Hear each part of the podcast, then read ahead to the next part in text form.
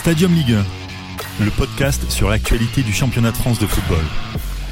Et bienvenue, ravi de vous retrouver pour une nouvelle, euh, nouveau reportcast, un reportcast spécial Bordeaux et pas avec n'importe qui. On est avec Nicolas Maurice Bellet. Salut Nicolas. Bonsoir. Comment tu vas? Ça va, ça va. Bon, très bien. On va parler donc euh, des Girondins de Bordeaux. Les Girondins de Bordeaux qui sont euh, bah, plutôt bien classés, qui procurent euh, pas mal de, plaisir à, avoir joué cette, cette équipe-là.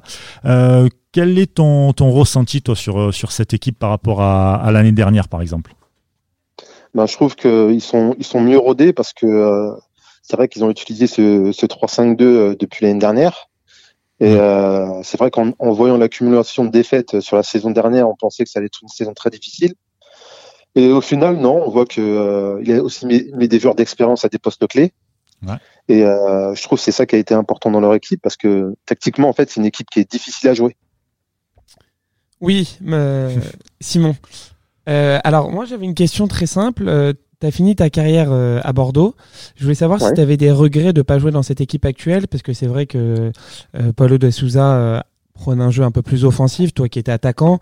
les dernières années, alors sous Laurent Blanc, Gourvenec, etc., c'est vrai que l'offensif, c'était pas ce qui était le plus plébiscité du côté de Bordeaux. Est-ce que tu as des regrets de ne pas être dans cette équipe-là à l'heure actuelle?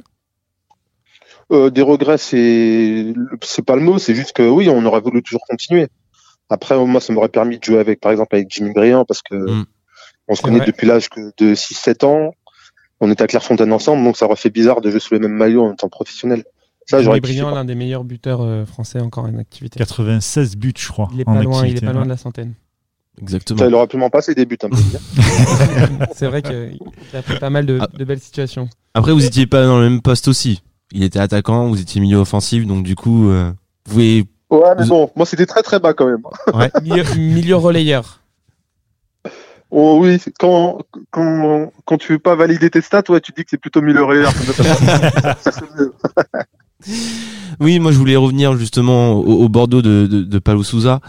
Euh, le, le, match qu'ils font contre Marseille, tu, enfin, quel est ton sentiment? Euh, Est-ce que tu es plutôt surpris, euh, enfin, du de, de, de ce Bordeaux-là, ou t'aurais, enfin quel est ton sentiment par rapport à ce Bordeaux contre, contre Marseille? Tu penses que c'était un niveau trop haut pour eux euh, Pour l'instant, ce que j'ai vu sur le match, oui, parce que dans ce qu'ils ont proposé, déjà quand ils mènent un 0 c'est sur euh, une de leurs seules situations. Mm. Parce que quand même, ils se faisaient assez bouger.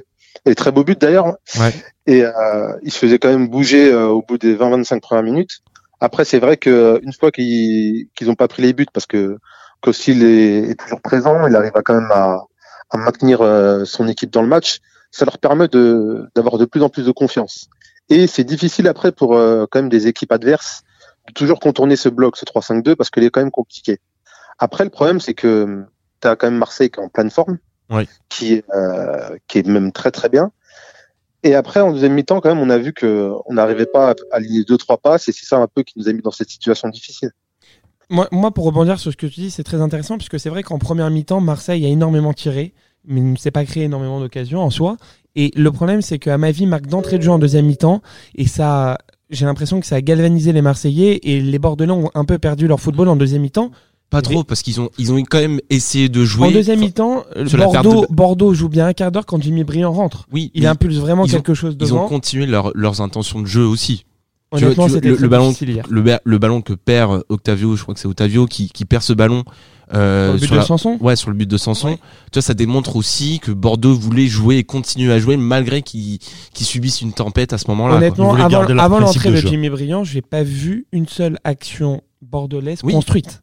Mais les intentions étaient là. Il y a eu deux trois situations intéressantes. Beaucoup dans les contres. Beaucoup dans les contres. Énormément de contres. Mais, hier, Bouba Camara a fait un match énorme. Il a eu une vision de jeu hyper intéressante dans, les 30, euh, dans les 30 mètres marseillais mm. qui a fait qu'en deuxième mi-temps, franchement, euh, à part euh, encore une fois l'entrée de Jimmy Briand, j'ai pas vu Bordeaux être offensif comme ils l'ont été sur la fin de la première mi-temps notamment. Qu'est-ce que tu en penses?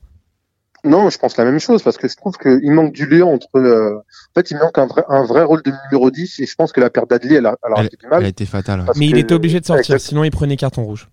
Oui, je pense aussi. Et bon, ça a été intelligent du coach aussi de faire cette, mhm. faire, faire, ce changement, mais c'est là que, par exemple, Wang, qui est d'habitude est très bon, aurait dû avoir plus d'impact quand il est rentré.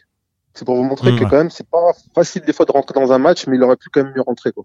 Oui, mais alors encore une fois, je suis totalement d'accord avec toi parce qu'on voit qu'il a deux trois situations, notamment une où il est hors jeu, mais il est déclaré tard hors jeu, il fait le mauvais choix, il garde la balle, il va essayer de, il essaie d'aller au contact euh, et malheureusement, euh, voilà, l'action est déclarée hors jeu, mais le, choix n'était pas bon. Et, d'habitude, il rentre toujours avec de l'impact en proposant des choses vraiment très intéressantes. et là, pour le coup, hier, il était un petit peu plus il effacé. Est, il est surtout très bon à domicile quand Bordeaux a la balle mm. et lance des mm. grandes vagues euh, offensives avec Maja, etc.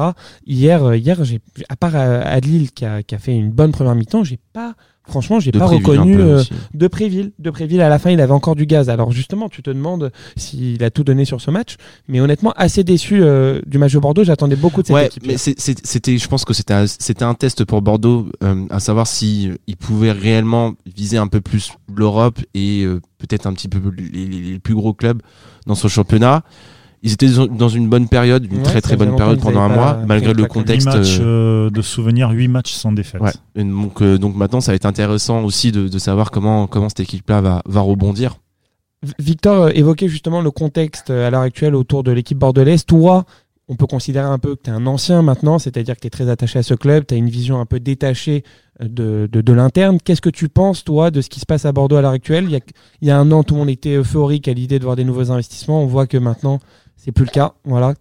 quelle est ta réaction? Ouais, bah, je pense que ça peut jouer aussi sur les joueurs. Par exemple, je sais que euh, normalement Koscielny est quand même venu pour euh, pour le projet. Si tu vois que euh, tes actionnaires vont partir au bout de de six mois, est-ce que ça va peut-être changer son Est-ce qu'il va demander un transfert? Je sais pas. Tu vois, il y a plein de il y a plein de choses comme ça. Costil pareil. Donc et c'est des éléments importants de, l'équipe parce qu'à l'heure actuelle, pour moi, ça joue sur un fil parce que mm. si vous voulez, ils ont ils ont un jeu qui est solide tactiquement mais paradoxalement, ni offensivement ni défensivement, tu, tu vas te dire euh, qu'ils sont très forts. Parce que défensivement, c'est beaucoup Costil en fait qui fait des, des gros arrêts. Et offensivement, selon la situation, s'ils mènent au score, là ils sont sûrs. Et encore hier, c'est parce qu'ils ont rarement joué contre une équipe de Ligue 1 aussi forte. Mhm. Et je pense que ça, ça y fait aussi. Et, et comme tu l'as dit aussi euh, si bien euh, au début du podcast, c'est que il compte sur des joueurs euh, vraiment euh, très expérimentés, comme Costil, comme Pablo aussi, qui a failli lors du match euh, contre Marseille, et, notamment et, Jimmy Briand aussi en attaque.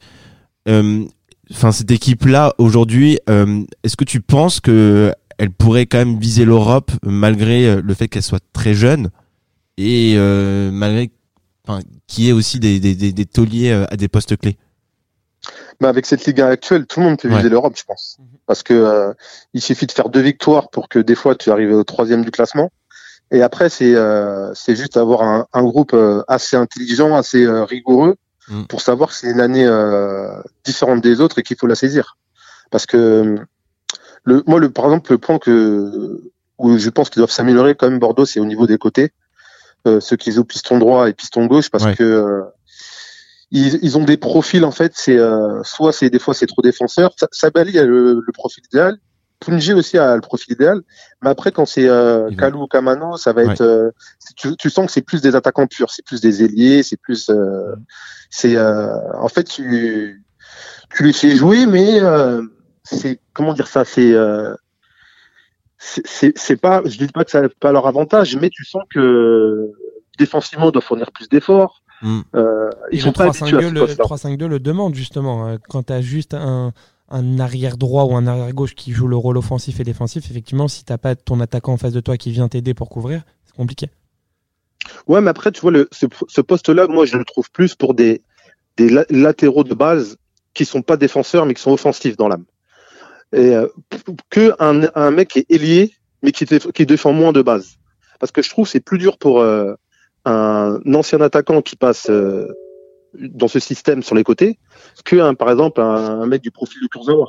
Parce qu'à chaque fois qu'il va monter, il va se dire euh, de toute façon il y a quelqu'un qui est derrière moi. Oui, qui va oui, compenser. Oui, oui, oui, oui. Bah d'ailleurs, on a vu un joueur comme Bounassar qui justement jouait un peu ce rôle euh, l'année dernière, monter directement milieu droit et aider Sakai sur sur pas mal de, de replis défensifs. C'était assez intéressant hier.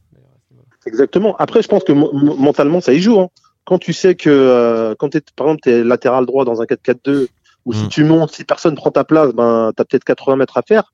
Ben là, tu sais que euh, ben, il y a, y a un détroit un détroit de ton côté qui va qui va, va pour toi et ça aide. Hein. Bien sûr.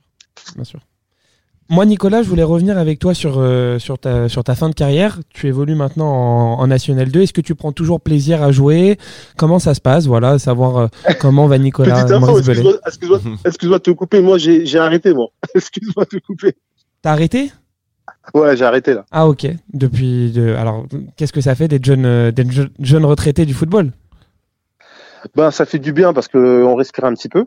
Après, bien sûr, on aura toujours, on aura toujours voulu avoir une autre fin, mais bon, on peut pas la choisir. Et puis, euh, et puis, on, on, se mate beaucoup de matchs. Hmm. On, va de temps en temps euh, au Matmut pour voir euh, les Girondins. Et puis, euh, on suit nos enfants aussi qui sont Girondins. Tu as envie de continuer dans le football? Quels sont tes projets sur le court et moyen long terme? T'as envie d'investir localement dans le football, peut-être commenter des matchs, travailler pour le club? Ouais, coach par exemple, ça me plairait. Ouais. Coacher des petits, euh, ce serait pas mal, ouais. Donc tu voudrais faire comme Zidane, c'est-à-dire commencer à coacher ses enfants et puis ensuite progressivement monter pour gagner la Ligue des Champions. C'est l'objectif. non, ça je sais pas, mais après c'est parce que moi je trouve que, par exemple dans notre football en France, on a on a un manque de fondamentaux et de QI et euh, qui se reflète trop sur nos matchs parce que, euh, par exemple, les Espagnols qui sont ben, très forts là-dessus, eux ont moins cette euh, dimension physique qu'on a. Mmh. Mais, euh, mais je trouve qu'on devrait un peu plus s'affiner parce que ça rendrait meilleur nos, nos qualités de match et euh, c'est ce qui manque. Bah, de toute façon, la région de Bordeaux étant proche de celle de l'Espagne, c'est vrai que tu t'inspires beaucoup du modèle espagnol et on le voit hein, d'ailleurs dans les formations euh, des joueurs de, de, Bordeaux, le centre de formation des joueurs de Bordeaux, c'est beaucoup plus technique, c'est plus raffiné que certains clubs en Ile-de-France qui, eux, axent beaucoup sur le, sur le physique de leurs joueurs. C'est clair. Après, après, ça, je ne sais pas, mais euh, je sais qu'après moi, parce que je vous dis ça, parce que moi j'ai été formé à l'INF Clairefontaine et à Monaco, et je sais que ça, on joue de cette manière-là, donc c'est pour ça que c'était une caractéristique dominante euh, de votre jeu. Ouais. Ah, exactement. Merci beaucoup en tout cas, Nicolas. On va s'arrêter là pour euh, ce reportcast sur, euh, sur les Girondins de Bordeaux. Merci d'avoir été avec nous. On te souhaite bah, de, de, pouvoir entraîner le, le, plus vite possible. Et puis pourquoi pas de nous rejoindre dans d'autres émissions si, si tu le sens. Voilà. Ok, bah, avec plaisir pour l'invitation et euh, bah, je vous souhaite bonne continuation dans, dans l'émission et euh, bah, merci, bonne soirée. Eh ben merci. ciao. Salut. Ciao, ciao. C'était Stadium Ligue 1, un podcast produit par Sport Content en partenariat avec Urban Soccer.